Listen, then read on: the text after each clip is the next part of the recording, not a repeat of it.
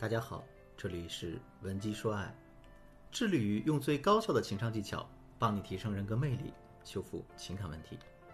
我是你们老朋友建宇。如果你有情感问题呢，可以添加我们情感分析师的微信，文姬的全拼零八，也就是 W E N J I 零八。咱们这节课呢，还是继续上期的内容，建宇老师给大家带来的依然是硬核分析加操作的，教你击退第三者。那么我们先复习一下，上期我们讲了第三者惯用的四个招数中的前三招，分别是：第一招主动暴露私情，激怒原配；第二招以退为进，激发男人的探索欲；第三招不谈钱只谈爱，牢牢锁住男人。你们都记住了吗？好，那我们接着来讲第三者惯用的第四个招数——经典苦肉计。招不在心，管用就行，说的就是这种苦肉计。这可谓是小三和绿茶最惯用的必杀技。那么，咱们作为原配，当发现自己的婚姻啊、感情被玷污的时候，往往会在和另一半争论或谈判的时候，忍不住凌驾在道德制高点上。我举个例子啊，原配们可能会对男人说：“啊，我真的为你做的这件事儿感到不耻，感到脸红啊！真没想到你是这样的人，你连垃圾都不如啊！什么你眼瞎了吗？放着好好日子，好好家不要，你去搞破鞋。”如果这些话你也在男人东窗事发的时候，你和他说过，那我可以说你是完完全全踏进了第三者的圈套。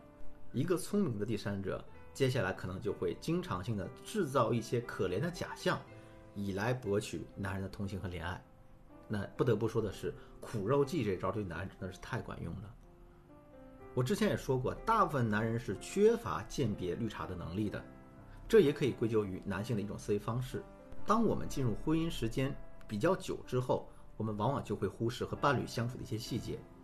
也许呢，你是因为把时间放在了孩子身上，或者是柴米油盐的生活琐事上，所以大家可能渐渐的忘了，就算你们两个人已经成为了夫妻，有了那张权威的结婚证书，但是大家依然需要花心思和精力在经营婚姻和经营爱情上。当你去抱怨别的男人对妻子好啊，对家庭付出，而自己的丈夫这里也不是，那里也不够好，这个时候你就给了第三者可乘之机，好让他们借题发挥。因为你的表达会让男人感到一种悲观，会让男人觉得你们曾经的爱情已经都死掉了。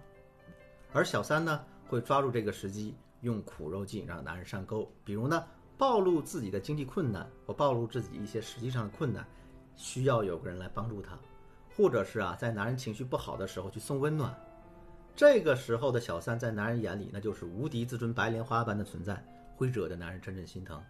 而当第三者想要上位的时候，通常会把苦肉计放在最后，因为前面的三招已经让大家地位不稳了，所以等原配们在暴怒的情绪下和丈夫开撕之后，小三们就会开始搞一些无中生有的小把戏了，比如她可能用一种。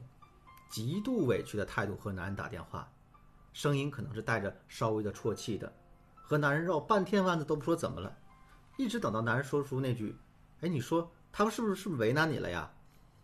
啊，他会突然忍不住泪水，大哭起来：“哎呀，你不知道今天他在微信骂我，还威胁我，我真的好怕。但是我更怕他会毁了你。要么可能这样说啊，我后悔了，我不该爱你的，就算离开你会让我痛苦。”但是为了你的未来，我们还是分手吧。甚至手段再毒辣一点的小三，可能还会对男人说自己被你打了。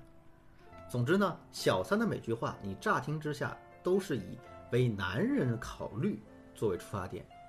而雄性的生物呢，它天性就有保护欲。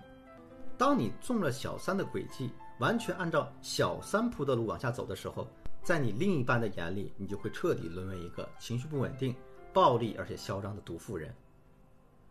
所以呢，平常我都会一再的强调，原配们一定尽量在可控的范围内，尽可能的去理智的处理外遇的问题。大家需要用智慧来面对小三，而不是让自己的情绪来面对他。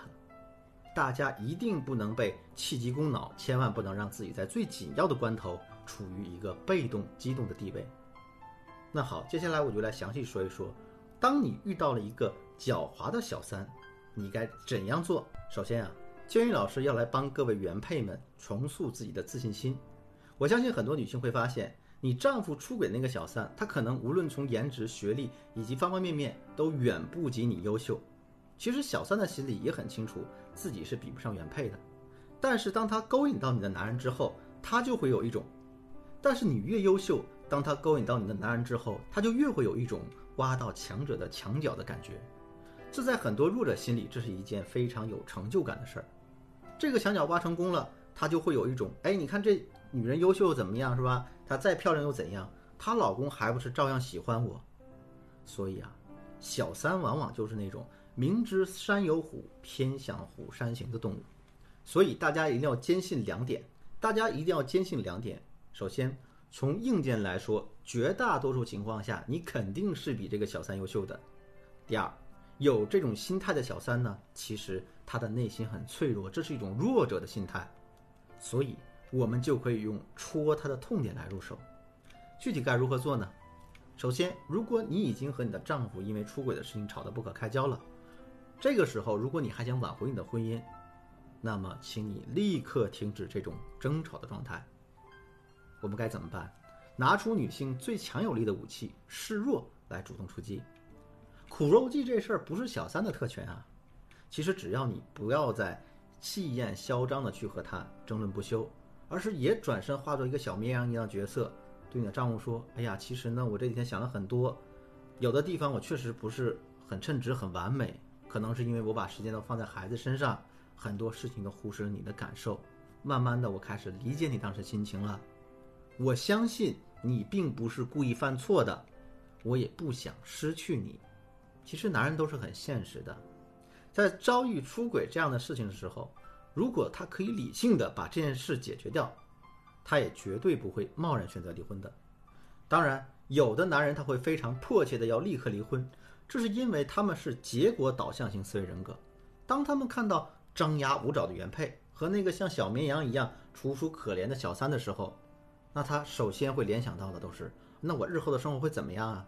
是继续和面前这个张牙舞爪的女人生活下去，每天被她拎着耳朵把这件事情翻来覆去的讲，让我非常不舒服，天天站在道德制高点来数落我，还是和楚楚可怜的小三？重新开始，开始新的生活呢？毕竟事情已经发生了，无可挽回。那只要你的坏情绪刺激的特别到位，男人肯定是立刻选择小三的。当然啊，这些只是我们打击第三者的第一步。接下来我们要击溃的是小三的内心防线，让他忍不住气的在男人面前现出原形。想知道后续干货的姐妹们呢，可以添加我的微信，文姬的全拼零八。也就是 W E N J I 零八，把你具体的感情困扰发给我，我一定有问必答。好了，今天的节目就到这里了。闻鸡说爱，迷茫的情场，你得力的军师。我是剑宇，我们下期再见。